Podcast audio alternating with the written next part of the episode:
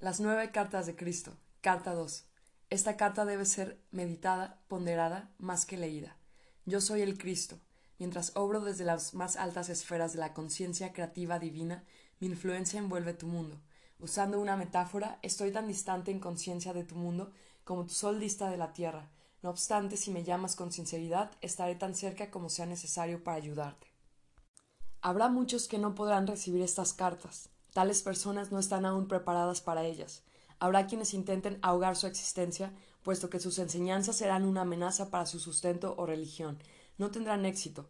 La oposición reforzará estas cartas. Habrá quienes reciban estas cartas con alegría, puesto que en sus almas habrán sabido que, más allá de las religiones del mundo, se hallaba la verdad, la realidad de la existencia. Estas son las personas que prosperarán y al fin y al cabo salvarán al mundo de la autoaniquilación. Ahora seguiré mi autobiografía desde donde la dejé en mi última carta. Mi propósito al darte algunos detalles biográficos de mi entrada en la vida pública como maestro y sanador ha sido atraer tu atención hacia mis actitudes y comportamiento de joven, las circunstancias ante el logro de mi propia humanidad espiritualizada.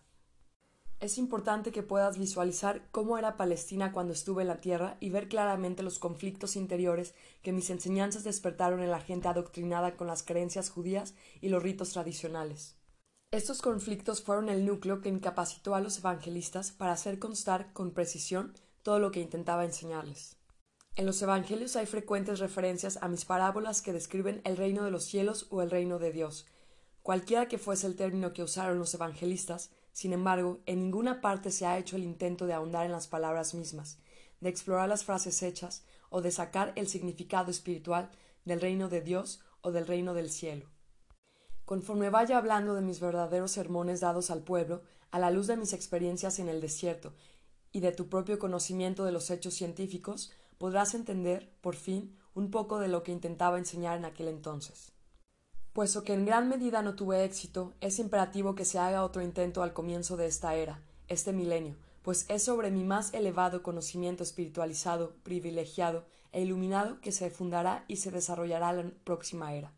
Fue y es esencial que un maestro como yo y como otros que han habido, sumamente sensibles y totalmente comprometidos mental y emocionalmente acerca de la búsqueda de la verdad de la existencia, venir a la tierra a acuñar palabras para describir a la gente en la tierra, aprisionada en palabras, lo que pueda hallar en la dimensión universal creativa en un estado no definido.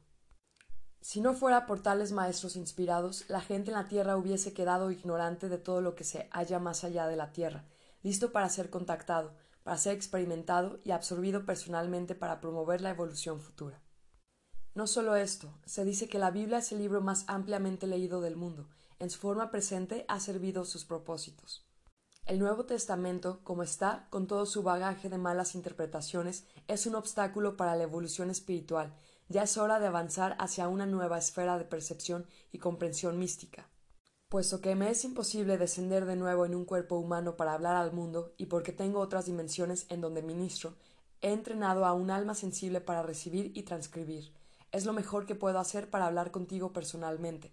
Espero que puedas recibir y aceptar esto. Todo lo que es erróneo se borra. De esto puedes estar seguro. Los incidentes y curaciones relatados en las siguientes páginas no tienen importancia, ocurrieron pero se cuentan solamente para permitirte comprender su significado espiritual.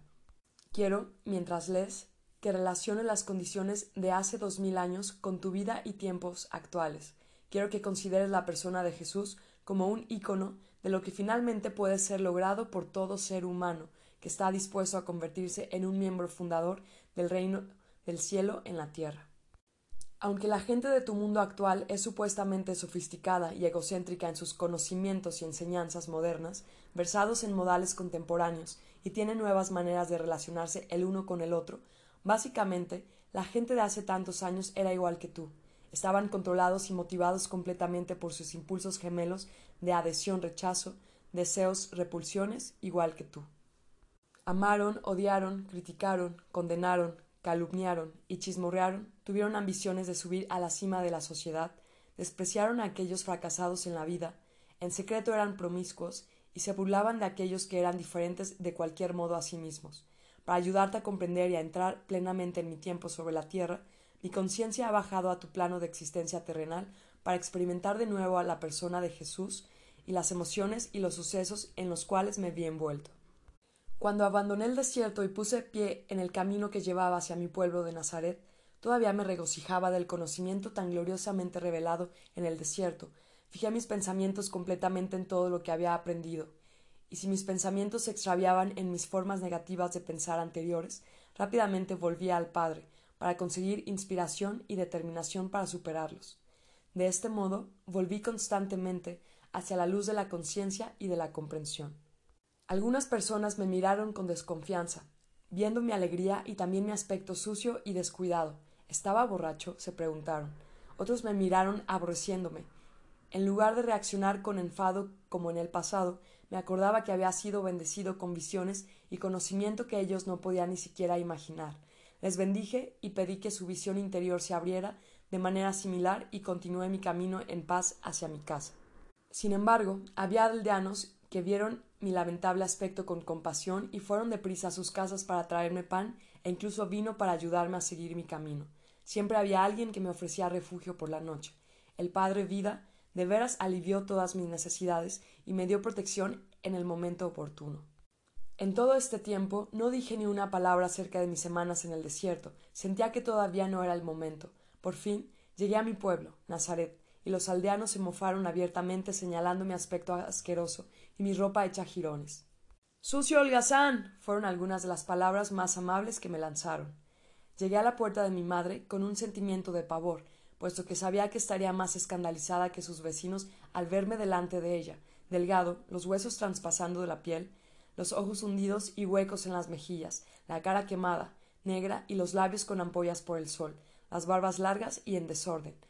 La ropa. se pondría furiosa al ver mi ropa.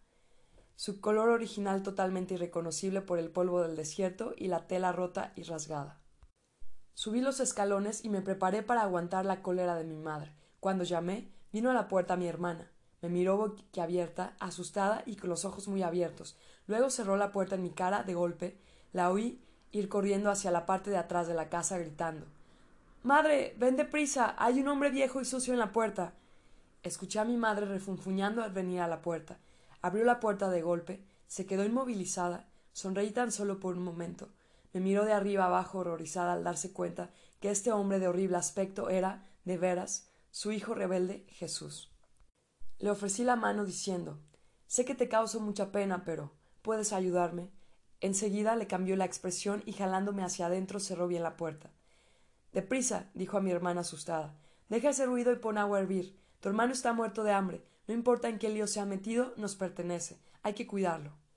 Despacio me ayudó a quitarme la ropa y me inclinó sobre un gran recipiente de agua y me restregó hasta dejarme limpio me lavó y recortó el pelo y la barba y suavemente cubrió las llagas en el cuerpo y labios con ungüento. Ninguno de los dos rompimos el silencio. Saboré el amor que me mostró e intenté mostrar mi gratitud con una actitud más suave, más sensible. Después de ponerme una túnica limpia, me hizo sentar a tomar unos alimentos frugales, leche, pan y miel. A disgusto, me dio vino para recobrar fuerzas, pero estaba claro que pensaba que era el vino la causa de mi terrible apuro. Luego me dirigió hacia una cama y me cubrió. Dormí durante varias horas y me desperté refrescado a una mañana clara del sol que se veía por la ventana.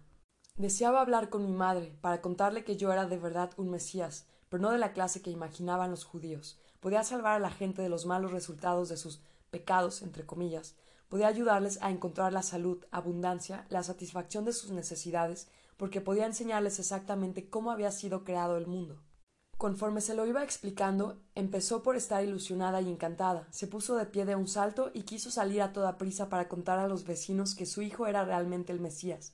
Deberían escuchar de qué manera hablaba, y había ayunado en el desierto. Pero impedí que lo hiciera. Le dije que todavía no le había contado lo que me había sido revelado.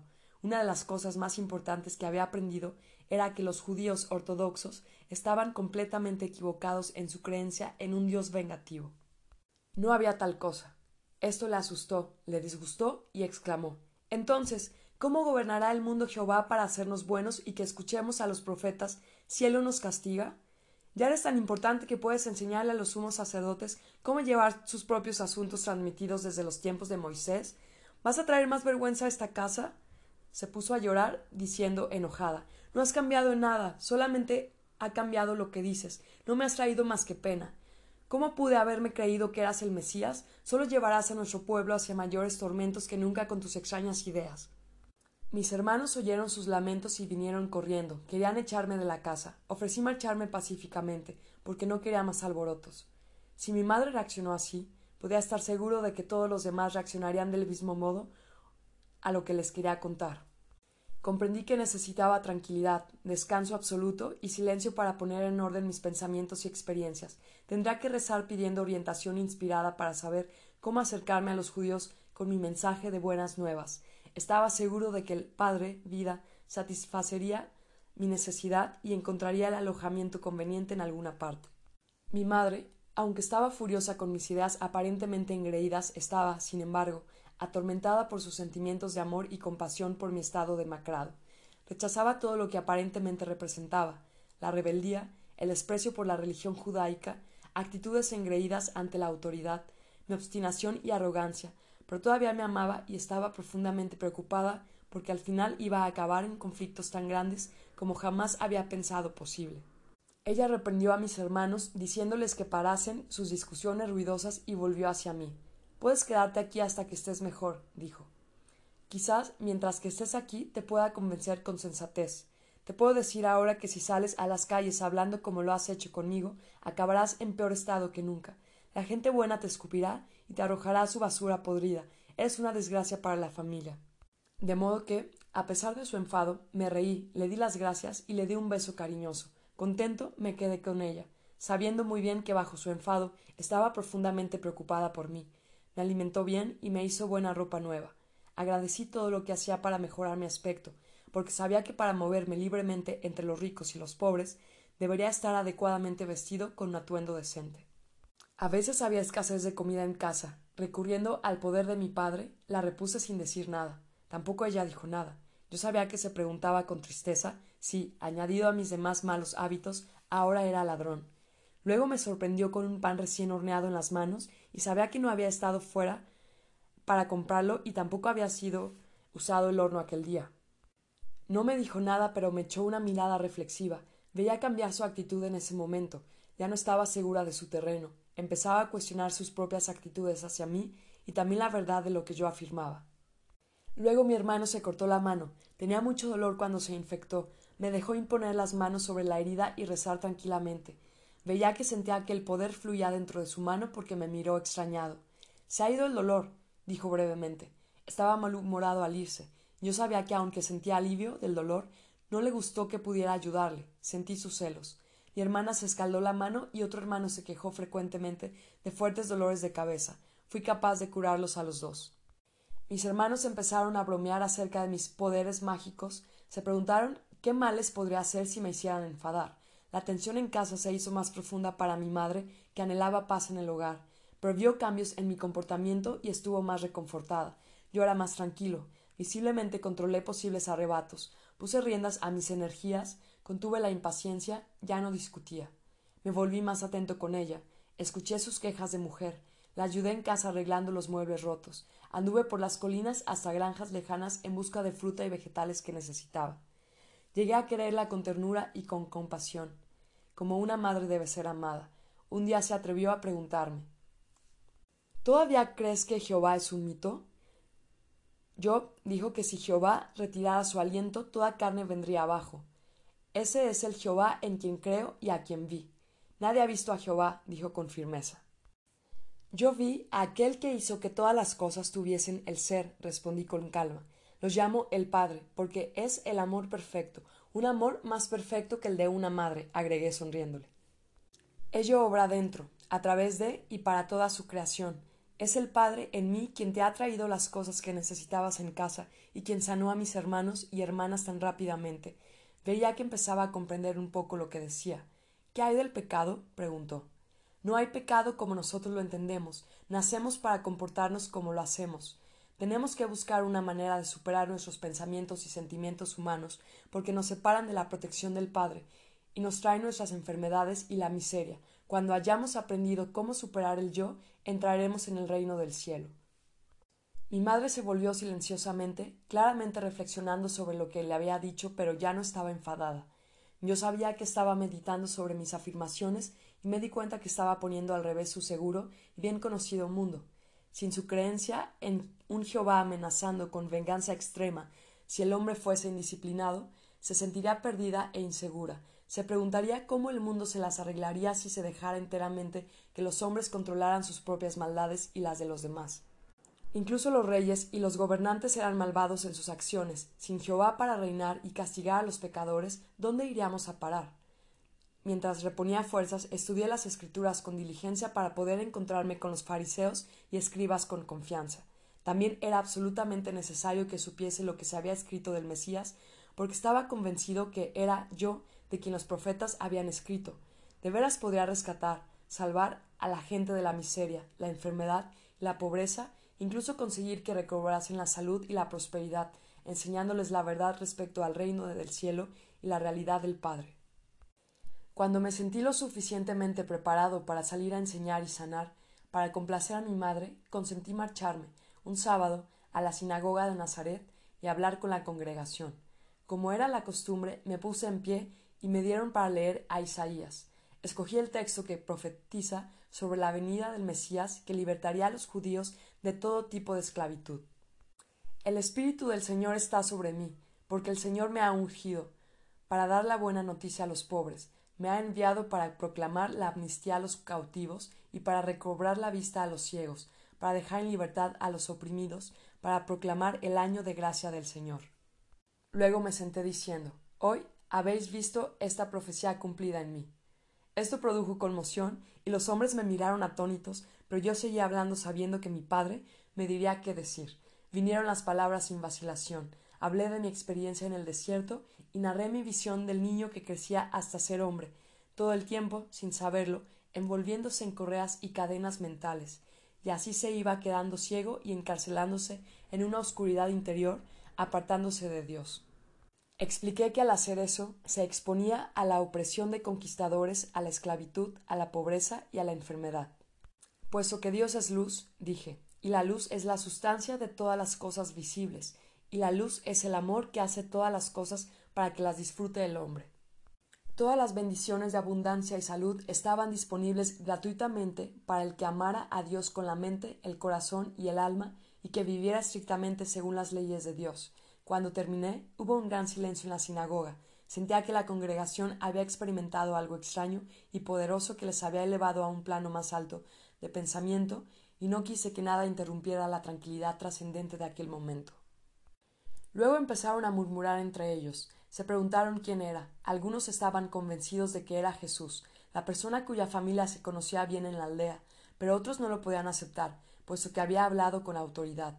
Desgraciadamente, Sentí despertar mis antiguas reacciones hacia estos hombres religiosos. Sabía que me habían despreciado antes, de modo que esperaba su rechazo.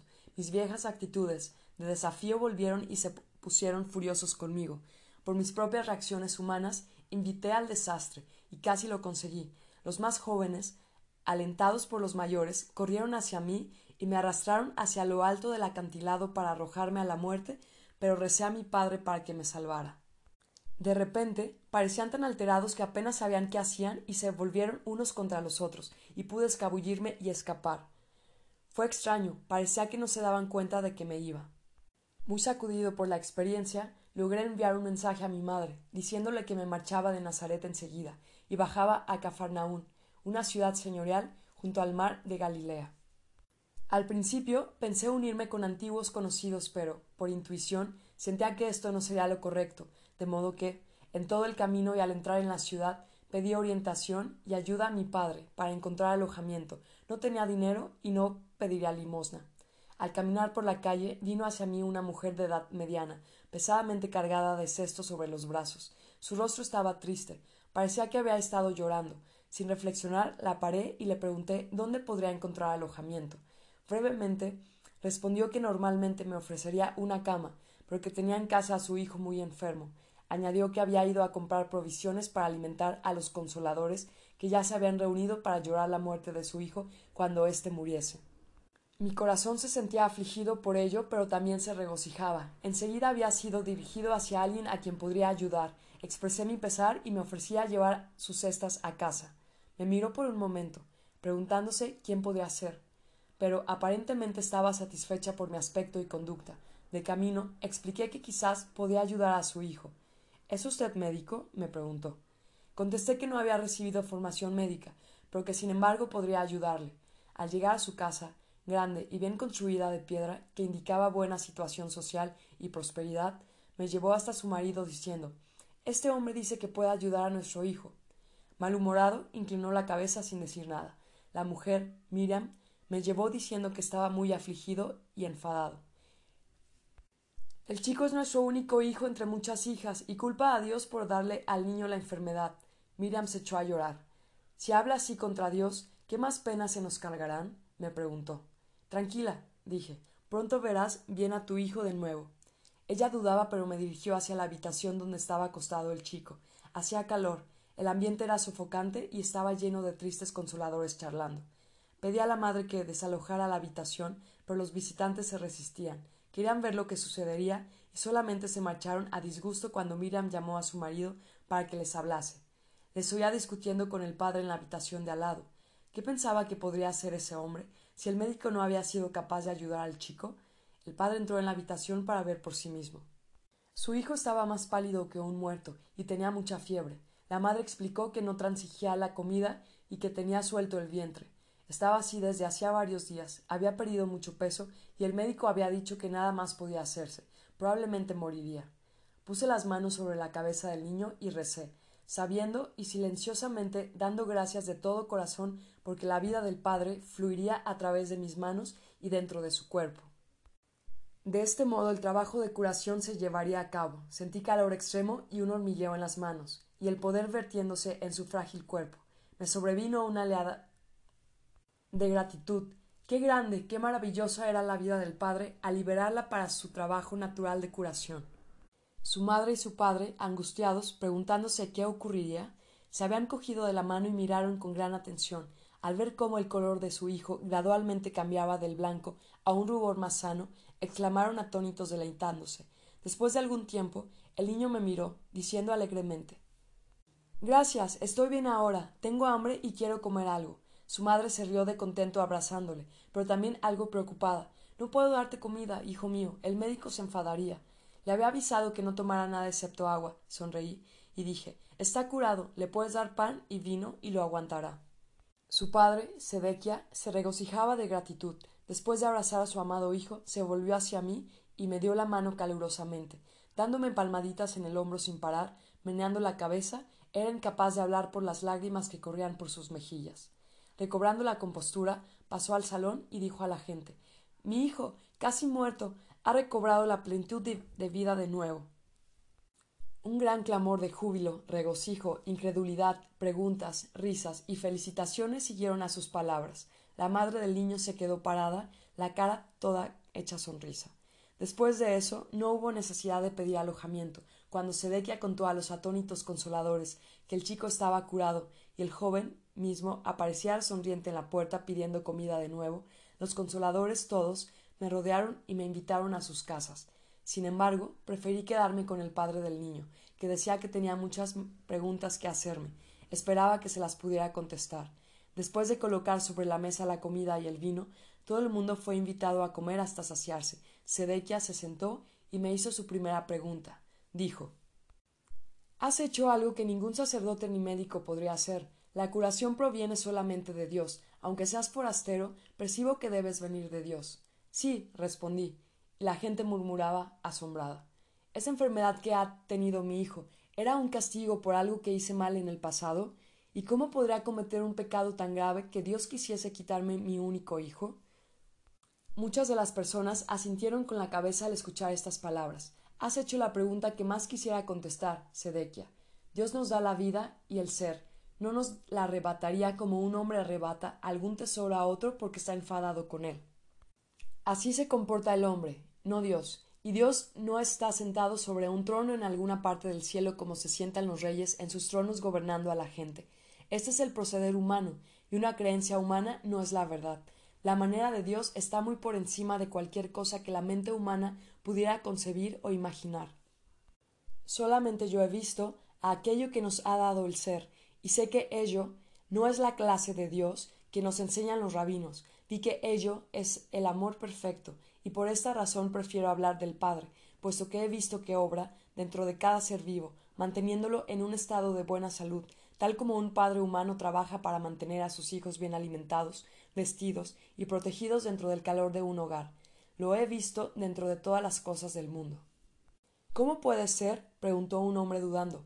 No es posible que un ser individual de ninguna clase esté en todas partes al mismo tiempo. Pero el aire está en todas partes aunque no se ve. Sin embargo, sabemos, sin ninguna duda, que es real y muy importante para nuestra existencia. Si no hubiera aire y no pudiéramos respirarlo, nos moriríamos. El movimiento del aire que llamamos viento no se ve, pero lo vemos agitar las hojas y mover las nubes por el cielo. Por tanto, sabemos que el aire está alrededor y encima de nosotros y que es fuerte. Y ahora te pregunto, ¿cuál es la parte más real y más valiosa del hombre, su cuerpo o su mente? Algunos respondían que era su cuerpo, de lo contrario no tendría lugar en la tierra, no podría trabajar, no podría verse, no sería conocido.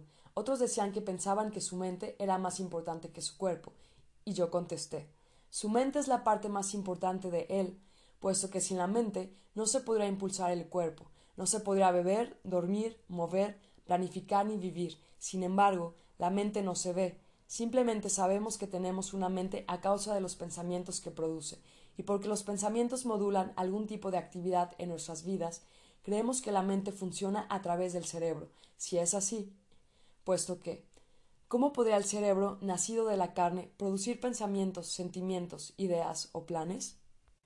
Ya debes de tener claro que es así, que el Padre está presente en todas las cosas. Ello es la mente, que dirige tras la mente humana, obrando sus grandes hazañas dentro de todo ser viviente. Sabemos que es así, porque vemos las maravillas de su obra, vemos el crecimiento de nuestros hijos, vemos el alimento que comen convertido milagrosamente en otra sustancia que nutre y que hace que crezcan. ¿Cómo sucede? No sabemos, ni siquiera lo podemos imaginar. Si lo supiéramos, seguiríamos sin saber qué puso en marcha tal proceso de vida tan importante dentro de los cuerpos vivos de cada especie. Mira de qué manera decididamente maravillosa son diseñados y creados los cuerpos de cada especie, expresamente para transformar la clase de alimento que comen en nutrición que hace que crezca el hueso, la sangre y la carne. Ya que tú nos demuestras estas cosas, vemos que son verdaderamente maravillosas, exclamó un joven. Lo son, lo son. Vemos a los jóvenes cuerpos pasando por sus varias etapas de desarrollo, y vemos a sus mentes al compás del desarrollo físico hasta que los mozos y las jóvenes empiezan a anhelar encontrar pareja y a convertirse en padres ellos mismos. Luego se cumple la gran obra de concepción y el crecimiento de la semilla dentro de la matriz continúa, hasta que el niño llega a su pleno desarrollo. Piensa, ¿quién determina todo este constante crecimiento tan metódico dentro de la mujer? ¿De dónde vienen los planes que gobiernan el correcto desarrollo de la cabeza, el cuerpo y los miembros, los cuales no varían de una mujer a otra y de una especie a otra? ¿Quién decide el momento exacto del comienzo del nacimiento, los medios físicos por los cuales el niño sale de la matriz, la provisión de la leche para el niño? Piensa, ¿es la madre? No, no es la madre. Ella no es más que testigo de todo lo que ocurre dentro de ella desde el momento en que su marido haya estado con ella y haya sembrado su semilla para unirla con la suya. Dios hace todas estas cosas desde lejos. Sus pensamientos alcanzan a cada hombre y mujer para decidir cuándo estas cosas deben ocurrir. No, es el poder creativo de la mente, la vida inteligentemente amorosa que está dentro de toda cosa viva la que realiza todo este trabajo. Vemos el amor de los padres hacia su descendencia, sea ave, animal u hombre. ¿De dónde viene ese amor?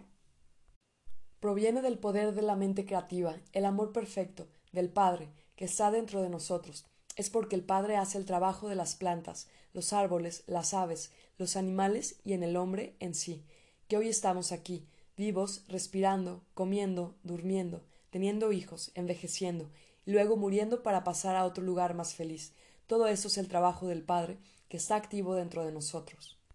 ¿Cómo se puede negar la verdad de todo lo que os he dicho esta noche? Hoy habéis visto a un joven moribundo vuelto a la plenitud de la vida en poco tiempo. ¿Fui yo quien le curó? Nada de eso. Por mí mismo no puedo hacer nada. Fue la vida, que es el Padre activo dentro de todas las cosas, que vino con toda su fuerza para reparar un cuerpo enfermo y traerlo de regreso a la plena salud, porque yo creí que ella lo haría y no dudé. Hubo suspiros de satisfacción en el salón, nueva luz, nuevo interés, incluso se veía una nueva dulzura en sus caras. ¿Por qué, entonces, sufre el hombre tan lamentablemente? preguntó Miriam. Porque cuando el hombre es concebido, cuando la vida toma forma dentro de la semilla, ella toma la humanidad, la cual lo separa de cualquier otro individuo en el mundo para hacerlo una figura aislada, no unido a ningún otro, solitario, íntimo, su propia persona. Ello está sujeto a y es controlado por dos fortísimos impulsos en su naturaleza terrenal, el de aferrarse a todas aquellas cosas que tanto desea y el de rechazar y apartar todo lo que no quiere. Estos dos impulsos básicos en el hombre están presentes en cada cosa que hace a través de su vida y son enteramente responsables por los apuros que se buscan. Aunque el Padre está activo dentro del hombre, él no tiene nada de humanidad dentro de él. Por tanto, el Padre no sostiene nada, no rechaza nada, no condena nada, ni siquiera ve la maldad. Todo lo que hace el hombre que él llama pecado es tan solo de este mundo y se castiga solamente en este mundo, puesto que es una ley de la existencia terrenal, como sabéis que todo lo que se siembra es lo que se cosecha, dado que el hombre extrae su vida y su mente de la del Padre, el hombre mismo es creador en sus pensamientos, palabras y acciones, lo que piensa, dice, hace y cree, se le devuelve de la misma manera más adelante. No hay castigo del Padre, Cualesquiera que sean las penas que lleguen a la humanidad, proceden enteramente de su propio obrar. La gente susurraba que esta era totalmente una nueva enseñanza y que tenía aún más sentido que todo lo que les habían enseñado antes. Varias voces me exhortaban a contarles más. Te digo, en mí has visto la vida activa como curación. Sígueme y oirás del camino que debes seguir para encontrar la felicidad, en mis palabras encontrarás la verdad de la existencia hasta ahora no revelada por ningún hombre. Se ha dicho del Mesías que contará los secretos que han estado ocultos desde el comienzo de la creación. Te digo, en verdad, que estos secretos los oirás de mí, si escuchas atentamente y captas su significado y pones en práctica su verdad y te aferras a sus leyes, serás hecho nuevo y entrarás en el reino del cielo. Después de hablar, la gente permaneció callada durante un momento y luego hubo un clamor de conversación emocionada. Prosedequia se puso de pie y dijo que era hora de que la casa se calmara. Su hijo necesitaba dormir y su mujer y sus hijas también estaban cansadas de tanto llorar. Se planeaba que a la mañana siguiente bajase al puerto y se me trajese a la gente enferma, y así podía lanzarme a la misión y todo se arreglaba rápidamente de la mejor manera posible. Parecía que si no curaba, no habría interés ni aprobación de todo lo que se les había contado. La curación demostró la verdad de lo que quise enseñar, y mis enseñanzas explicarían las razones por las que era capaz de traerles la curación del Padre. Al despertar a la mañana siguiente, me sentía maravillosamente vivo con la expectación de las cosas maravillosas por venir. Después de desayunar, salí con Sedequia hacia el puerto, con el corazón radiante por el amor hacia todos los que pasaban. Les saludé cálidamente, diciéndoles que tenía buenas noticias para aquellos que quisieran escuchar. Al llegar al muelle, Encontré a hombres, mujeres y niños sentados en el suelo, esperando mi llegada. Algunos extendieron las manos implorando, parecían muy enfermos, algunos lisiados y muchos otros cubiertos de llagas. Su estado lastimoso me dañaba el corazón, pero ahora podía regocijarme también porque sabía que no era la voluntad del Padre que estuviesen así. Todo lo contrario, el Padre era el mismo toda curación, toda salud, todo bienestar. Esto lo había probado la noche anterior y en mi casa, estaba exultante porque podría demostrar esta maravillosa verdad a las multitudes que me rodeaban. Una cara vieja y triste me llamó la atención. Era arrugada, flaca y torcida. Fui hacia ella y arrodillado a su lado, coloqué mis manos sobre su cabeza y enseguida el flujo del poder del Padre a través de mis manos vibró por su cabeza hasta que se sacudió todo el cuerpo con la fuerza de la vida, dando energía a sus miembros. La gente viendo esto se quedó atónita, y algunos se preguntaron qué podría estar haciéndole, pero otros callaron sus objeciones. Gradualmente sus miembros empezaron a desdoblarse, a alargarse y a ponerse derechos. Su rostro se transformó con la alegría de volver a sentir su fuerza. Le ayudé a incorporarse. Luego se puso de pie ella sola con orgullo. Estaba tan abrumada por la alegría que se puso a llorar y luego riéndose se puso a bailar, llamando a la gente. Alabad a Dios. dijo. Alabad a Dios. y otros que estaban allí repetían la frase. Todos estaban profundamente conmovidos por lo que habían visto. La aglomeración de gente apretujándose contra mi persona era tal que Sedequia se ofreció a controlarla, de modo ordenado y ayudado por otros de los espectadores impacientes, dirigió ordenadamente a los enfermos hacia mí, para que les pudiera atender según sus necesidades más profundas.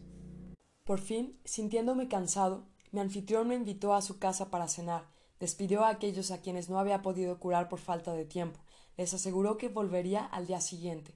Fue una noche festiva, tanto de qué hablar, tanto que celebrar, tanto que enseñar, tanto que aprender, y en todo aquello ciertamente la gente reconocía la buena nueva, sabía que había sido aceptado por muchos por decir la verdad de lo que había visto en el desierto. Y así siguió durante muchos días.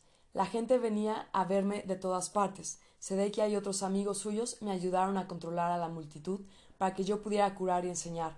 La gente escuchaba encantada. Hablaron entre ellos mismos acerca del Padre estaban deseosos de aprender más acerca de las ataduras y las cadenas que ataban a la gente a su miseria. La aglomeración se hizo tan grande que pronto me di cuenta de que tendría que buscar a mis propios ayudantes en los cuales pudiera confiar para asistirme, era hora de que Sedequia volviera a llevar a su empresa de cuero, la cual había estado descuidando. Fui a las colinas para rezar acerca de cómo elegir a mis discípulos. Cuando me vino la convicción de que sería guiado para hacer la elección, volví a Cafarnaún. Sentía un fuerte impulso por bajar al puerto para hablar con unos hombres a quienes había visto escuchando muy atentos a mis enseñanzas. Si dejaran sus redes para unirse a mí, quedaba por ver, pero cuando les llamé, Simón, Andrés, Santiago y Juan vinieron enseguida, contentos de asistirme en mi obra de curación y enseñanza. Otros también se unieron a mí al empezar el trabajo entre la gente. Dejéme a mi anfitrión la casa de Sedequia, asegurándome él cálidamente que yo podía volver en cualquier momento. Y así fue como comencé mi misión como maestro y sanador, yendo sin rumbo donde quiera que hubiera necesidad, a través de las ciudades y las aldeas, antes de partir reuní a los jóvenes que habían consentido y estaban deseosos de ayudarme. Escucharían mis enseñanzas y quedarían perplejos ante lo mucho que les quería decir.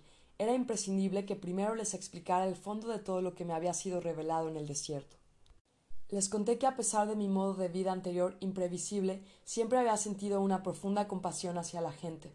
Fue mi compasión lo que me hizo dar la espalda al Dios presentado por los rabinos. Cuando hablé de mi total rechazo de un Jehová castigador, vi la duda y el sobresalto en sus caras. En detalle les expliqué que me preguntaba cómo era posible hablar de un Dios bueno, habiendo tanto sufrimiento sobrellevado por niños inocentes. Mientras hablaba vi cómo gradualmente sus caras se relajaban. Continuaba poniendo en palabras mis dudas y enojo de antes, hasta ver cambiar sus expresiones por las de aprobación y luego total acuerdo. Descubrí que les había expresado sus propias dudas y preguntas, las cuales nunca antes habían tenido el valor de admitir. Hablando juntos, sentí el alivio de que ya no estaban solos en su resistencia secreta ante las enseñanzas de los rabinos. Les dije que llegó el momento de cuando empecé a darme cuenta con mayor claridad que estaba malgastando mi vida. Quise cambiar y sentí con fuerza que debía ir a Juan el Bautista como punto de partida para comenzar una nueva forma de vida. Les describí lo que ocurrió durante mi bautizo y en las seis semanas en el desierto. Les expliqué que todos mis pensamientos, creencias, actitudes, arrogancia y rebeldía previa fueron paulatinamente limpiados de mi conciencia mientras pasaba por las profundas revelaciones y las visiones que me mostraron la realidad que ahora llamaba el Padre. Expliqué la naturaleza del Padre y que esta naturaleza divina también estaba compuesta por la voluntad divina. Les dije que era el hombre en sí quien por su pensar erróneo y su comportamiento equivocado se apartaba del Padre en su interior, y quien era únicamente el hombre, primero al arrepentirse y luego mediante la purificación mental emocional, quien podría volver a encontrar su propio camino de vuelta y el contacto pleno con el Padre. Cuando esto se cumpliera, la naturaleza plena del Padre sería liberada en la mente, corazón, cuerpo, alma, en el entorno y en las experiencias de la persona. Al suceder esto, Tal persona entraría en el reino del cielo donde reina el Padre, y también el reino del cielo se establecerá se establecería dentro de la conciencia de la persona. Entonces habría alcanzado el propósito que hay detrás de su existencia. Mientras hablaba con mis discípulos, vi sus reacciones reflejadas en sus caras. Toda duda había desaparecido. Ahora había luz de cierta comprensión y alegría. Esos jóvenes se convertían en entusiastas, creyentes, exclamando Estas sí son buenas nuevas. Sin embargo, después de la primera aceptación de todo lo que había dicho, había veces que se preguntaban si todo lo que había dicho era verdad. Eso lo comprendí. Estar dispuesto a deshacerse de la imagen de Jehová tan profundamente grabada en sus mentes requería mucha valentía. Hubo veces que hablaron entre sí y se preguntaron quién era este hombre que pretendía maravillas, y si me seguían y resultara que realmente era un mensajero de Satanás, entonces qué, serán severamente castigados por Jehová. Tenían mucho que perder, su posición social como jóvenes, hombres sobrios y trabajadores, su reputación como comerciantes y artesanos, la pérdida de ingresos y el obstáculo más grande de todos, el probable enojo y rechazo de sus familias. ¿Qué recibirían de recompensa? Les dije que no les podía prometer ninguna recompensa terrenal por su ayuda en propagar el Evangelio de la Buena Nueva. No tenía ninguna duda de que donde quiera que fuéramos nos darían alimento y refugio, y que la gente nos acogería bien. Tan solo podía prometerles la verdad de que el Padre conocía sus necesidades, que les serían satisfechas y que les mantendría sanos. También les podría prometer que, al ir al Padre y al confiar en el Padre en cada paso del camino, estarían felices como nunca lo habían sido antes, experimentarían el reino del cielo ellos mismos según el punto en que echasen a un lado las exigencias del yo y sirvieran a los demás, serían testigos de las curaciones, y éstas les aumentarían la fe y les darían la valentía para sobrellevar las incomodidades del viaje. Y así empezamos nuestra misión de propagar la buena nueva del Evangelio del Reino. Envié a estos hombres jóvenes delante de mí a la ciudad que habríamos de visitar. Al entrar, se le decía a la gente que se juntase para escuchar la buena nueva del reino del cielo. La gente se quedaba sorprendida y querían saber más, pero los discípulos les instaban a que trajesen a los amigos y vecinos y que se enteraran al llegar Jesús y que habría curaciones para su gente enferma. Ilusionados, muchos corrían para ayudar a difundir la buena noticia, y pronto estaban juntos formando una gran multitud. Yo, que me había rebelado con tal pasión contra las homilias religiosas con caras largas amenazando violencia, castigos y condenación para los pecadores, ahora caminaba con alegría para encontrarme con estas multitudes. Tenía mi buena nueva para compartir con ellas, para animarles el día y sanación de los malestares y aflicciones, para llenar de alegría sus vidas. Donde antes me moví, entre la gente de manera egoísta y con las manos vacías, aceptando su buena voluntad y a veces su limosnas con poca gratitud, venía ahora con una abundancia de posibilidades vivificantes para todos aquellos dispuestos a escuchar mis palabras y a tomar pasos para mejorar su calidad de vida.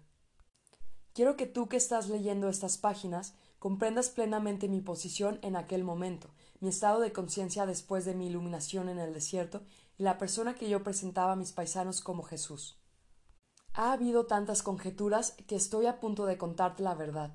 Nací teniendo, al madurar, un buen físico, con fuertes rasgos aquilinos, un intelecto extraordinario, una afición por la mímica y la risa, pero, como tantos de vosotros hoy, no cuidaba mis talentos terrenales. Al entrar en el desierto, mi cara y mis modales podrían llamarse degradados, de lo que deberían ser. Mientras que había empezado a examinar y a rebelarme en contra de lo que me había convertido, mi intelecto también había padecido por el mal uso constantemente ocupado en discusiones y discordia sobre la religión y entregándome al habla frívolo e irrespetuoso. La gente se reía conmigo, caía bien a la gente con quien frecuentaba, pero por supuesto no me respetaban. Por eso fue el asombro de aquellos que me habían conocido cuando les hablé en la sinagoga de Nazaret, mientras mi madre me asistió para recobrar la salud, hice poderoso uso del conocimiento y la iluminación que me fue dado en el desierto. Esto me hizo volver a ser el hombre que debiera ser. Cuando empecé mi misión, era completamente consciente de que era el único con el supremo conocimiento de los secretos de la creación y de, la existencia en sí. Por lo tanto, podría decir con toda confianza Nadie, excepto yo, ha visto al Padre. Sabía que todo en lo que creían los hombres de todo corazón era falso, no era la verdad. Sabía que yo había sido especialmente hecho y diseñado por el Padre para esta misión. Había sido bendecido abundantemente con la energía física, la vitalidad del habla y la habilidad de idear parábolas llenas de significado, para hacerme capaz de transmitir el mensaje con éxito de tal modo que nunca fuera olvidado. Además de eso, comprendía a mis paisanos muy bien debido a la larga asociación con ellos y conocía sus esperanzas más abrigadas, sus temores más desesperados, sabía lo que les hacía reír y lo que les llevaba a la mímica y a la mofa de los ricos y pomposos, Sabía también con qué profundidad tantos jóvenes y mayores sufrían con valentía y en silencio. Conocí y experimenté una profunda compasión por el pueblo que vivía atemorizado, o soportaba el látigo verbal de los fariseos y se inclinaba ante las leyes de impuestos de los romanos. Sabía cómo su orgulloso espíritu judío fue herido por los gentiles conquistadores a quienes estuvieron obligados a hacer honores con los saludos verbales de mano o de rodilla, y sin embargo a quienes despreciaban tras las puertas cerradas.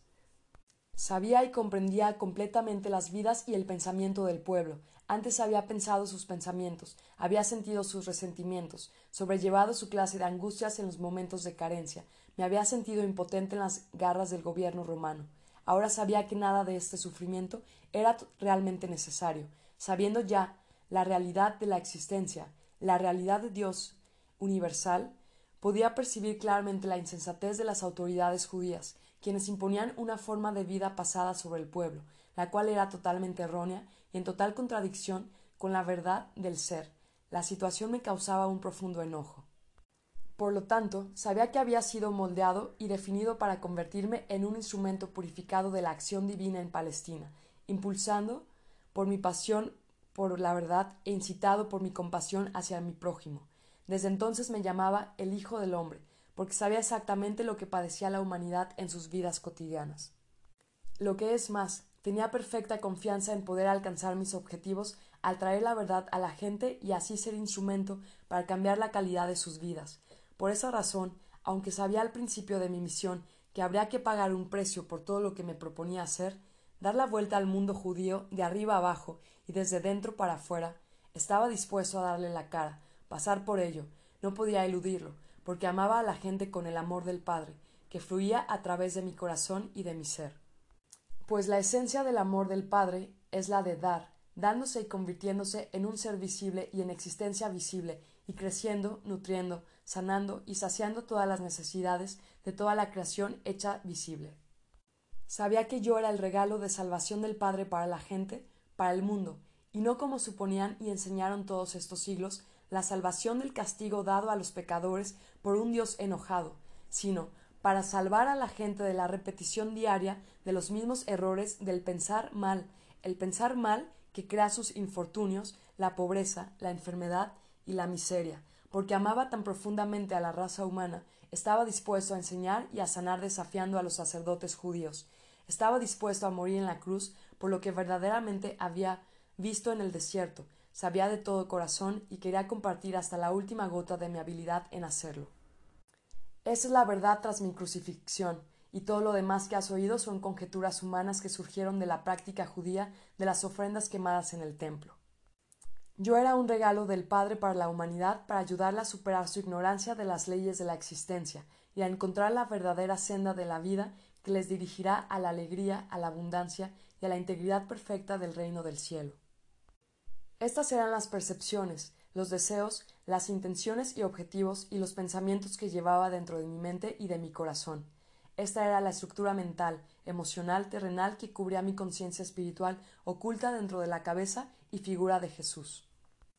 Era mi conciencia espiritual canalizada en las formas de pensamiento y sentimiento arriba mencionadas las que me obligaba a emprender un viaje de tres años para llevar a la gente lo que yo creía de todo corazón que era el rescate de su propia forma ciega de pensar y sentir, la cual creaba sus propias vidas turbulentas.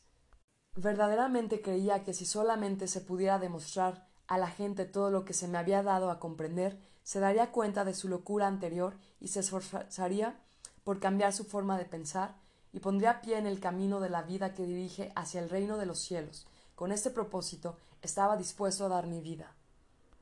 A causa de la interpretación errónea atribuida a mi misión por los maestros judíos, mi verdadero mensaje ha sido deformado hasta no ser reconocible, y el propósito de estas cartas es el de traer a la gente de esta nueva era la verdad de lo que realmente hablé a las multitudes en Palestina. Por consiguiente, Volviendo a mi narración de aquellos días, déjame retroceder a un día especial que dio fruto entre mis oyentes, que produjo una impresión duradera en las mentes de mis discípulos. Por lo tanto, para mí también, fue un día especialmente significativo. Me libré de la presión de la gente, para ir a las colinas a rezar y meditar, para recargar mis pilas espirituales, haciendo una profunda y fuerte conexión más potente con el Padre que se hallaba dentro de mí. Esta conexión se oscurecía tan rápidamente dentro de mi conciencia al estar ocupado entre las multitudes que estaba exhausto. Al llegar a la cueva que utilizaba cuando me encontraba en esa zona, saqué el jergón que estaba escondido debajo de una roca y me acosté para dormir. En lugar del sueño, sin embargo, sentía enseguida el influjo de la vida divina, el Padre, y se disolvió el cansancio mientras mi cuerpo se cargó con el poder que es la fuente creativa de todo ser. Fui elevado en conciencia hacia dentro de una luz dorada y mientras viajaba hacia arriba dentro de esa luz, de repente se cambió en el más puro color blanco, y sabía que en conciencia estaba ya en los umbrales del equilibrio que es el eterno, el universal, la dimensión infinita más allá de toda concepción de la mente humana. Observé la luz, pero yo no era de ella, tampoco ella estaba poderosamente dentro de mí, puesto que éste fue la dimensión de Dios del vacío, el no forma, del equilibrio universal, pero ello se comunicó conmigo y me infundió con su amor incandescente, grabó en mí, una vez más, que ello era el amor, proceso creativo, perfeccionador, sanador, amor que gobierna toda la existencia. Sabía que donde quiera que hubiese falta, al final habría saciedad, igual que las aguas fluyen hasta llenar un lago, donde hubiera miseria, habría alegría porque era la naturaleza del universal moverse dentro de cualquier cosa que tuviera necesidad, para traerle plenitud y alegría. Sabía que donde no hubiera crecimiento, surgirían las circunstancias para promocionar el crecimiento. Sabía que donde hubiera un sentimiento de fracaso, se suministrarían retos para estimular a la gente hacia el éxito y la autoconfianza. Vi que este trabajo amoroso constantemente iniciado por el Padre en las vidas de la gente sobrecargada puede no ser reconocido como un regalo de amor por los receptores. Podían estar tan hundidos en su apatía y sentimientos de fracaso, en su creencia de que nada bueno podía tocarlos, que no veían nada en sus vidas más allá de sus propias creencias y sentimientos. Por lo tanto, se quedarían arraigados a su propio infierno autocreado. No había necesidad de sentir lástima por nadie. La única necesidad era tener el corazón compasivo y una determinación de traer la verdad para sanar la ignorancia. El don más grande que un hombre podría dar a otro era la iluminación de la ignorancia de la existencia y sus leyes cósmicas, puesto que la verdad era cada alma está abrazada dentro del universal, y el grado del influjo a través de la actividad amorosa del Padre en sus vidas depende enteramente de la receptividad del individuo. Comprendí que lo que la gente necesitaba oír con urgencia era aquello de lo que yo acababa de enterarme. Necesitaban ver y comprender completamente la intención y el propósito y el potencial del amor, el cual era la misma sustancia de su ser. A causa de su falta de fe, puede que se echasen a un lado la actividad amorosa del Padre, como si hubieran más bien desafíos inductores de penas, y así rendirse ante el fracaso para siempre. Ahora vi con más claridad aún que fui enviado para despertar a la gente a todas las posibilidades de autodesarrollo, de prosperidad y de alcanzar alegría y felicidad, pero dependería de ellos, que despertasen y que aprovechasen lo que se les ofrecía. Me acuerdo de que esta inspiración duró toda la noche, y por la mañana me levanté sintiéndome vivo como nunca antes. Se me había clarificado el mensaje, había visto aún más claramente la realidad del Padre, y sabía que podría salir aquel día a encontrarme con la multitud, a transmitirle el poder y la vida de lo que me había sido enseñado. Al bajar de la cueva llegué a una roca grande que daba a un precipicio escarpado.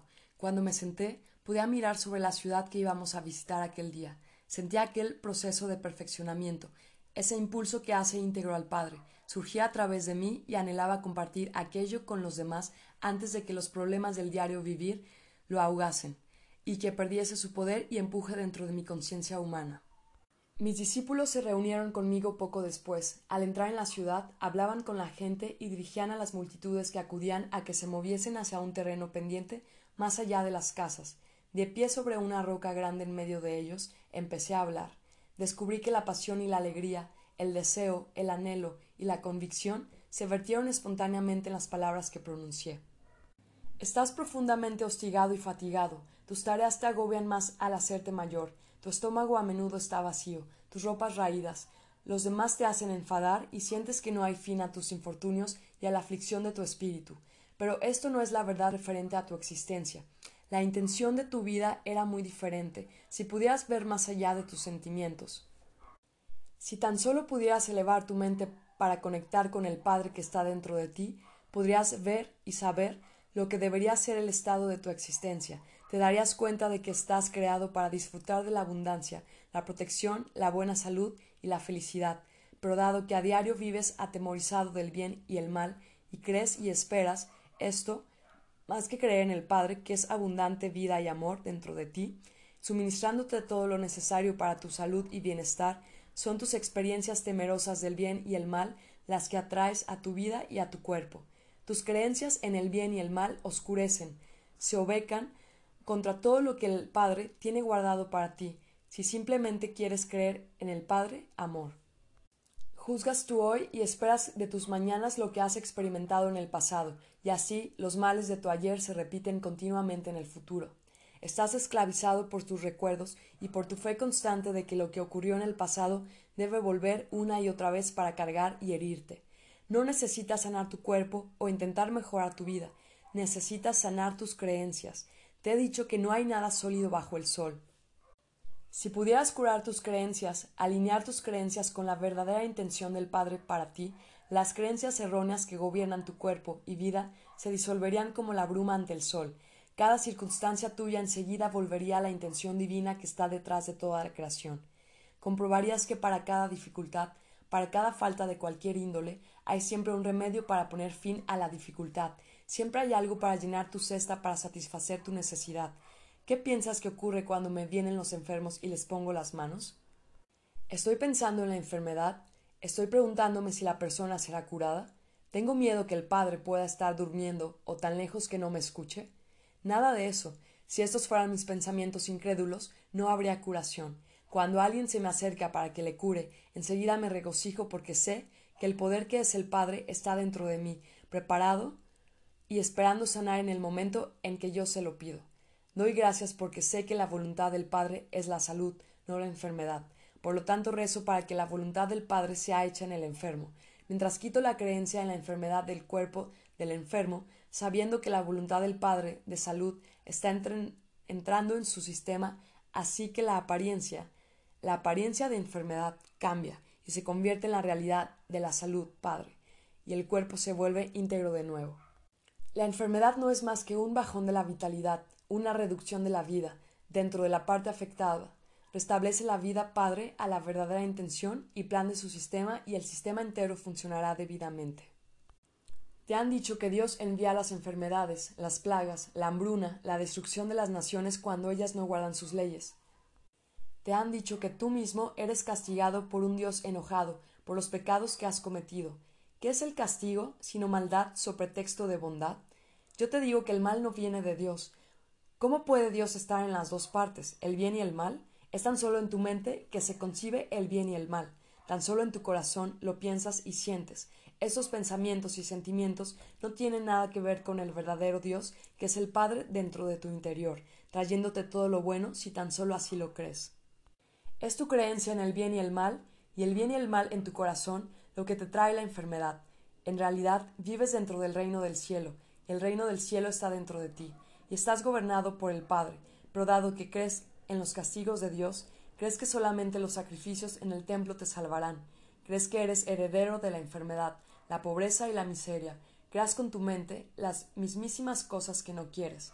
No estés abatido, regocíjate y estate contento y sabe que aquellos que experimentan falta, lejos de ser castigados y abandonados por Dios, aunque hayan pecado, son verdaderamente bendecidos. El hombre que no tiene nada es rico en el poder del Padre, si tan solo le hace caso, confía en ello y vive dentro de ello.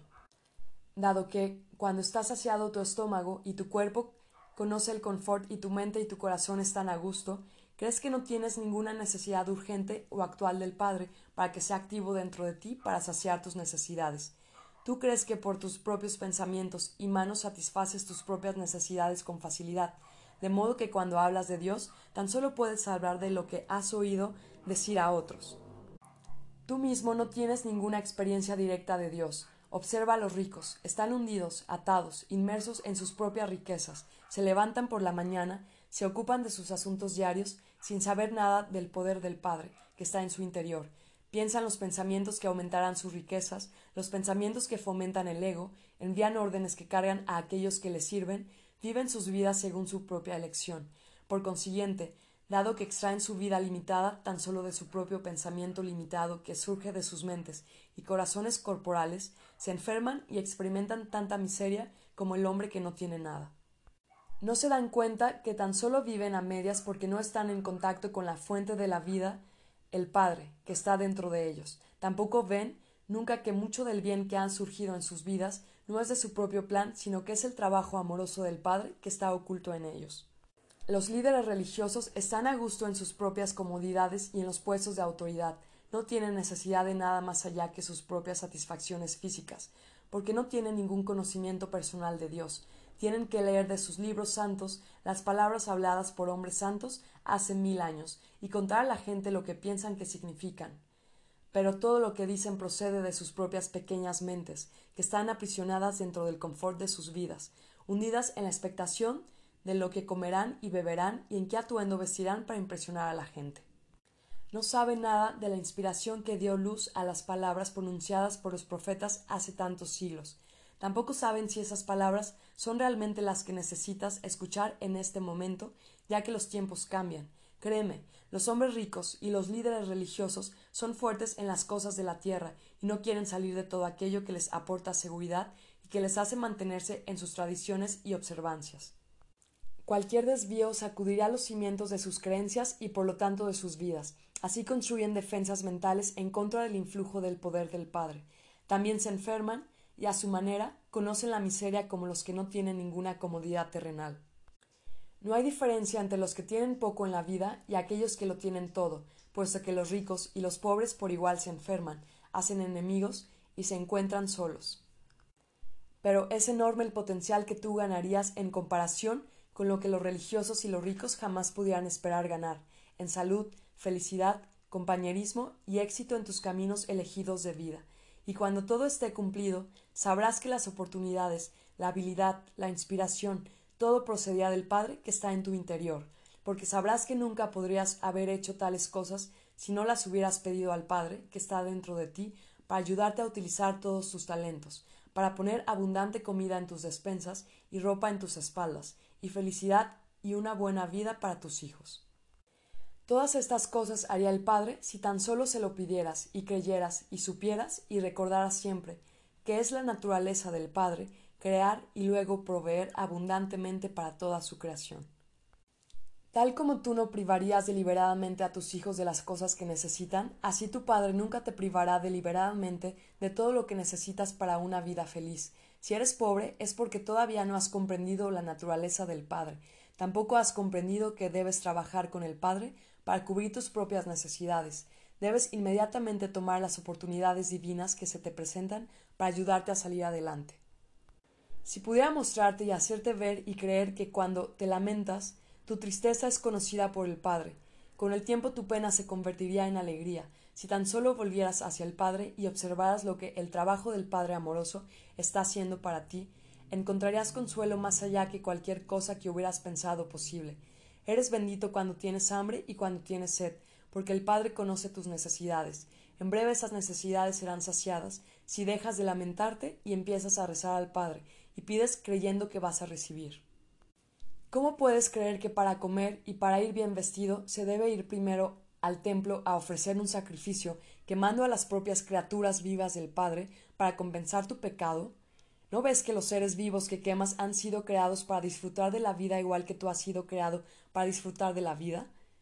Han sido creados para ser una bendición y son benditos en la tierra igual que tú has sido creado para ser una bendición y ser bendito, puesto que esta es la naturaleza del Padre amoroso que se revela en su creación. Si puedes recordar que lo que realmente se cree es lo que se recibe, ¿no ves que esta creencia judía de sacrificios de seres vivos en el templo no te trae más que miseria?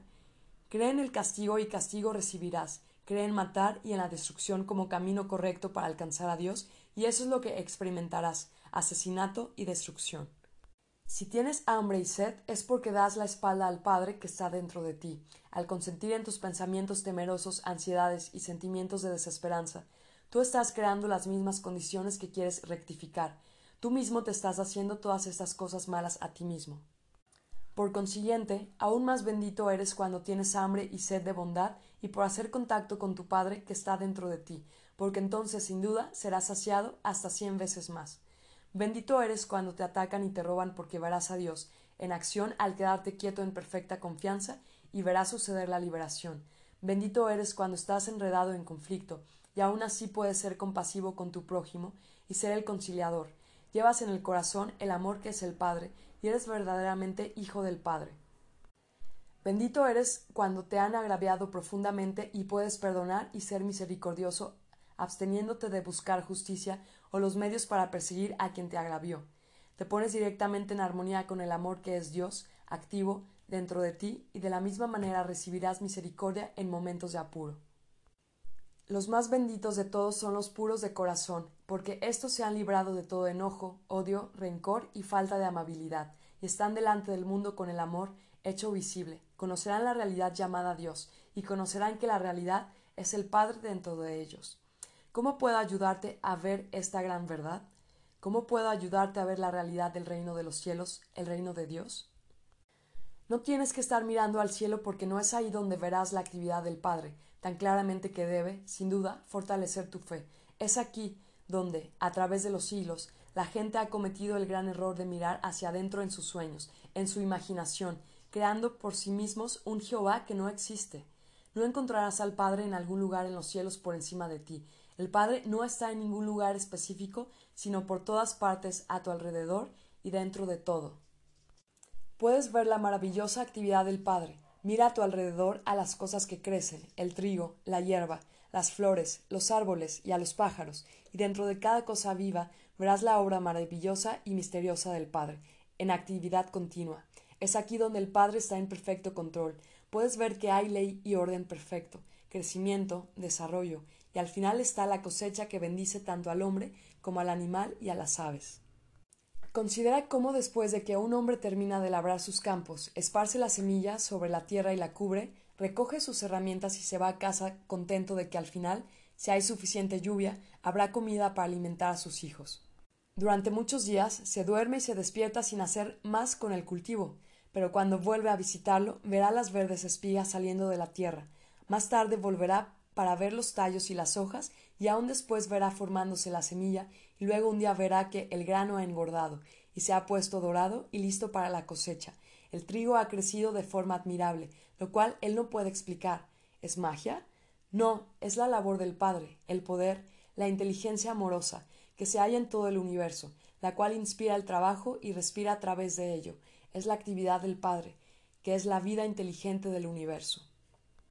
Cuando entras en el reino de Dios, tienes una buena sensación, te sientes feliz y alegre. Puedes imaginar cómo se sentiría una mujer si perdiera una gran cantidad de dinero y se preguntara cómo daría de comer a sus hijos. La mujer de la casa estaría llorando y barrería la casa tan a fondo que no quedaría ni una mota de polvo. Luego, escondida en un rincón oscuro, encuentra la apreciada moneda de plata y enseguida se le secan las lágrimas. Empieza a sonreír y se siente tan viva y tan alegre que sale corriendo de la casa para invitar a los vecinos a una fiesta para celebrar. Pensaba que lo había perdido todo y ahora era rica después de todo. Así es al encontrar el reino de los cielos, el reino de Dios, en lugar de lágrimas y temores, hambre y enfermedad, se encuentra paz, alegría, abundancia y la salud del reino de Dios. Nunca se volverá a experimentar ningún tipo de falta de nuevo. También se puede comparar el reino de Dios a un hombre muy rico que comerciaba con perlas. Toda la vida había querido encontrar una perla especial que brillara más que todas las demás, que estuviera sin defecto y perfecta, y con la que él sería la envidia de todos los demás comerciantes. Un día encontró tal perla, preciosa más allá de lo que se podía imaginar, más perfecta que todas las demás. Vendió todo lo que poseía, abandonó todo lo que había acumulado para comprar aquella perla, y fue feliz más allá de todos los sueños. ¿Qué significa esto? Significa que gustosamente renunció a todas las cosas que anteriormente valoró de su vida, su casa suntuosamente amueblada, sus objetos de valor, su estilo de vida, abundancia de comida y bebida, todo con el fin de poseer el tesoro sin precio, el conocimiento, que le dirigirá hacia el reino de Dios, donde la felicidad es un estado de la mente que no puede ser tocado por el mundo exterior con todas sus penas y preocupaciones. El reino de Dios está dentro de ti, Entras en el reino de Dios cuando te das cuenta plenamente de que el Padre está activo dentro de ti en todo momento. Es un estado de la mente de percepción y comprensión de que la realidad, detrás y dentro de todas las cosas visibles, es el Padre, y es precioso y perfecto, y que todas las cosas que son contrarias a la belleza, la armonía, la salud y la abundancia son las creaciones del mal pensar del hombre. Me has dado pena al verte sufrir, pero no necesitas padecer si escuchas lo que tengo que decirte, pero debo avisarte que el camino que dirige hacia el reino del cielo es difícil de seguir. Quiero decir, primero, que tienes que ocuparte de tu ego. ¿Por qué es el ego de quien te tienes que ocupar? Porque el, del deseo de proteger y de promocionar tu propio bien proceden todos los pensamientos, palabras y actos egoístas. Probablemente te preguntarás ¿por qué debemos preocuparnos de esto? Si lo que dices es verdad, que no hay castigo, que Dios no ve la maldad, entonces, ¿por qué deberíamos preocuparnos por nuestro comportamiento? Hay tanto que aprender aquí que apenas sé por dónde empezar. Como ya he explicado, tomas tu vida del Padre, por lo tanto, sacas tu capacidad de pensar y amar del Padre. Igual que la inteligencia del Padre es creativa, también tu conciencia es creativa. Con tu mente y tu corazón modelas, tú mismo, los planes de tu vida y experiencias. ¿Y qué clase de vida planeas y modelas en tu mente? Si alguien te molesta o te hace daño, tomas represalias, de algún modo u otro, crees que si alguien se lleva tu ojo, debes coger el ojo de tu adversario, crees que quien mata debe ser matado como castigo y recompensa, crees que quien te roba debería pagar por ello, que quien te quita la esposa debe ser apedreado junto con tu esposa, crees que cada mal que pasa por tu vida debe ser pagado, puesto que es la naturaleza humana el hacer daño a los demás y te han enseñado a tomar represalias. Tu vida es una continua escena de guerra, guerra en el hogar entre los esposos, mujeres, hijos y vecinos, entre las personas públicas y entre las naciones. Tu padre ignora esta guerra en tu vida, pero conoce el agobio en tu mente y tu cuerpo que surge de esta guerra, pero no puede hacer nada para aliviar el dolor, hasta que tú mismo pongas fin a la guerra. Tú mismo debes cesar la lucha y vivir en paz en las familias, entre los vecinos, los empresarios, las personas públicas y entre los países. Solo entonces puede tomar lugar la labor amorosa del Padre en tu mente, corazón, cuerpo y vida. Solo entonces podrás reconocer y ver la labor amorosa que está siendo realizada en ti y para ti por el Padre. Recuerda también la gran ley cosechás lo que sembrás. No se puede recoger higos de las zarzas o uvas de los espinos, o cosechar trigo de la maleza. Piensa en esto y comprende esta parábola porque te es muy importante, no tan solo hoy, sino también en todos tus días y años venideros, incluso hasta la eternidad. De modo que si quieres cambiar tu vida, cambia tus pensamientos, cambia tus palabras que surgen de esos pensamientos, cambia tus actos que proceden de los pensamientos. Lo que se halla en tu mente creará todas tus experiencias, tu enfermedad, tu pobreza, infelicidad y desesperanza. Un hombre me gritó Cuéntanos, maestro, ¿cómo nos mantenemos en paz con vuestros vecinos cuando ellos mismos no viven en paz con nosotros? Le dije sonriendo, cuando tu vecino te viene a decir que tiene que viajar a alguna distancia y que no quiere ir solo y te pide que le acompañes, ¿qué haces? El hombre se rió. Si mi vecino me quisiera quitar de lo que estaba haciendo, no estaría contento. Le diría que buscara a otro porque estaba ocupado. ¿Y cómo se sentirá tu vecino? El hombre se encogió de hombros. No lo sé. Y la próxima vez que le necesitaras para que te hiciera algún favor, ¿cómo te respondería a tu petición? El hombre ya no se reía. No contestó. Otro contestó. Le soltaría unas palabrotas y le diría que pidiese ayuda a otro. Dije a la gente. Ha contestado correctamente. ¿Y cómo se sentiría él? indicando al hombre en quien había hablado primero y sonriéndole a él. Una mujer gritó por encima de la risa. Les dirá a todos a quienes se encuentren que qué vecino más egoísta y miserable tiene, Quizás querrá hacerle daño de algún modo. Hubo gritos de acuerdo y asentí con la cabeza. Sí, habrá olvidado que una vez su vecino le pidió que anduviera una o dos millas con él y él se negó. No verá la ley de cosecha y siembra trabajando en su vida. Él la puso en movimiento al negarse a ir una milla con su vecino y ahora cosecha sus actitudes y actos. ¿Por qué estar enfadado cuando él mismo ha creado la situación? La gente se reía, inclinando la cabeza y hablando los unos con los otros. Nunca antes habían oído tal conocimiento del comportamiento humano. Había aquí una enseñanza totalmente nueva.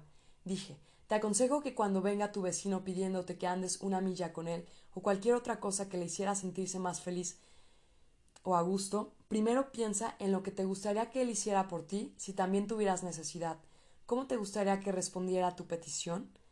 Un murmullo pasó por la multitud y veía que entendían lo que les estaba diciendo. De hecho, si tu vecino te pide que le acompañes una milla, hazlo con agrado y estate dispuesta a acompañarle dos millas si es necesario.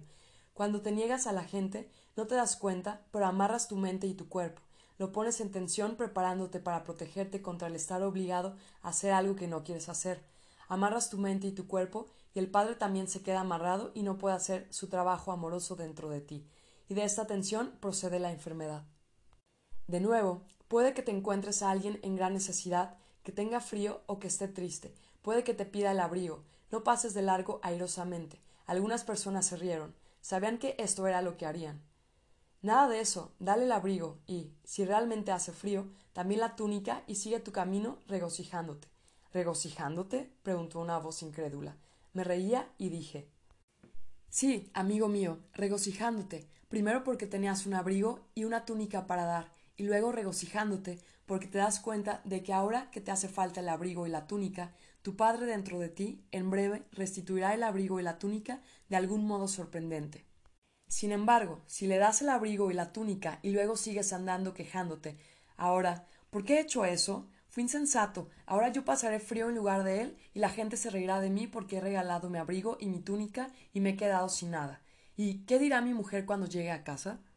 La gente inclinaba la cabeza riéndose, disfrutando de la imagen del hombre que regala su abrigo y su túnica, y luego se acuerda de qué cosa insensata se ha hecho a sí mismo. Yo sabía que a menudo se habían privado de sí mismos para ayudar a otros, y que luego se habían arrepentido de su generosidad. Esperé un momento y luego dije a voz en cuello para conseguir la plena atención de cada uno. Pero, ¿no te he dicho que cosechas lo que siembras? ¿No te he dicho con toda claridad que tus pensamientos, palabras y actos crean tus futuras circunstancias? De modo que, ¿qué quieres sembrar para cosechar? Después de dar el abrigo y la túnica al forastero, ¿quieres que tus obsequios se restauren o quieres estar sin abrigo y túnica durante mucho, mucho tiempo? Porque eso es lo que sucederá si sigues tu camino enfadado o disgustado porque regalaste el abrigo y la túnica. Tus palabras y actos sellarán, harán dura como la roca, la pobreza que te habrás causado al regalar el abrigo y la túnica.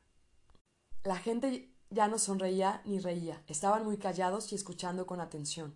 Recuerda, primero haz a los demás lo que deseen que te hagan a ti. Entonces habrá paz y contentamiento en tu mente y tu corazón, y el Padre podrá hacer su labor amorosa dentro de tu cuerpo, mente y corazón. Da y da abundantemente, y regocíjate de que tienes regalos para dar a los que tienen necesidad, porque según das, Así se te restauran tus dones de la manera en que más necesitas. Da con el corazón contento, da con confianza y con el conocimiento de que donde hay carencia en tu vida, así hará el Padre su labor amorosa, con abundancia dentro de ti y para ti. No hagas nada con el corazón pesado, porque un corazón pesado es lo que seguirás teniendo.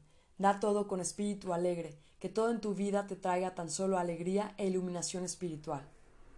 Un hombre comentó esto está contra la naturaleza del hombre. Es natural preocuparse por el futuro. La ropa es cara, la comida no se encuentra fácilmente, la vida es una lucha constante. Le contesté con voz fuerte, porque decía simplemente lo que pensaba la mayoría de los oyentes. Pero no sabes con seguridad que mañana estarás luchando para vivir, no sabes si mañana no tendrás un empleo espléndido o cualquier otra cosa maravillosa que pueda sucederte. No sabes esto, pero te estás asegurando de que no haya un empleo espléndido o cualquier otra oportunidad maravillosa en tu vida, porque estás creando las circunstancias de tus mañanas. Se enfadó. ¿Lo estoy? ¿Cómo estoy haciendo eso? ¿No acabo de explicártelo? Volví a la gente riéndome. Contadme cómo este hombre aquí delante de la túnica roja creó sus mañanas.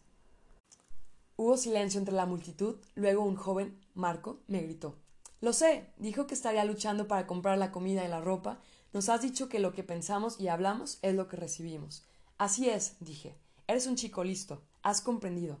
Cuidado con que no crees para ti las cosas que no quieres, y estaré contento que seas mi discípulo cuando seas mayor si tus padres te lo permiten.